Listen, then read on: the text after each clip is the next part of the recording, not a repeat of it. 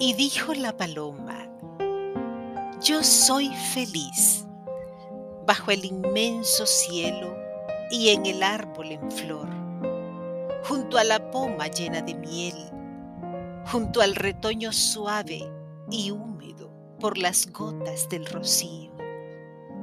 Tengo mi hogar y vuelo con mis anhelos de ave del amado árbol mío hasta el lejano bosque, cuando el himno jocundo del despertar de oriente sale el alba desnuda y muestra al mundo el pudor de la luz sobre su frente. Mi ala es blanca y sedosa, la luz la adora y baña, y Céfiro la peina. Son mis pies como pétalos de rosas. Yo soy la dulce reina que arrulla su palomo en la montaña. En el fondo del bosque pintoresco está el alerce en que formé mi nido. Y tengo allí, bajo el follaje fresco, un polluelo sin par recién nacido. Soy la promesa alada, el juramento vivo. Soy quien lleva el recuerdo de la amada para el enamorado pensativo. Yo soy la mensajera de las tristes y ardientes soñadores, que va a revolotear diciendo amores junto a una perfumada cabellera. Soy el lirio del viento, bajo el azul del hondo firmamento, muestro de mi tesoro bello y rico las preseas y galas el arrullo en el pico, la caricia en las alas. Yo despierto a los pájaros parleros y entonan sus melódicos cantares. Me poso en los floridos limoneros y derramo una lluvia de azahares.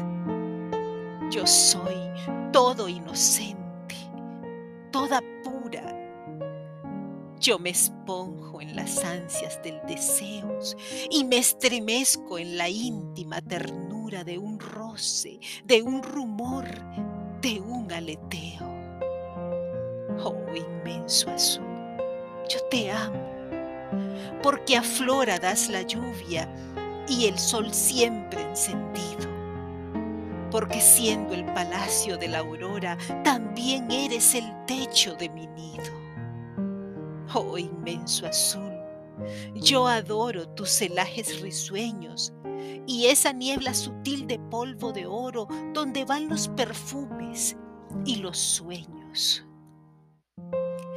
Amo los velos tenues, vigorosos de las flotantes brumas, donde tiendo a los aires cariñosos el sedeño abanico de mis plumas.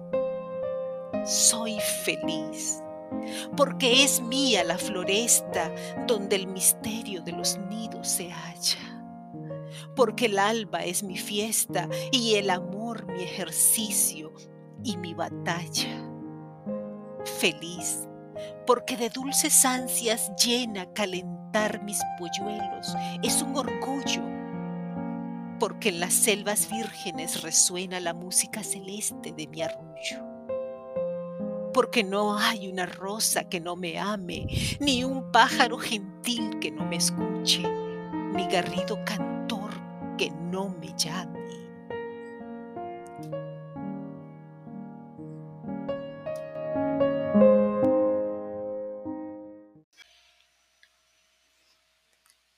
Sí, dijo entonces un gavilán infame, y con furor se la metió en el buche. Entonces el buen Dios, allá en su trono, mientras Satán, por distraer su encono, aplaudía a aquel pájaro sahareño, se puso a meditar, arrugó el ceño y pensó. Al recordar sus vastos planes y recorrer sus puntos, sus comas, que cuando creó palomas no debió haber creado gavilanes.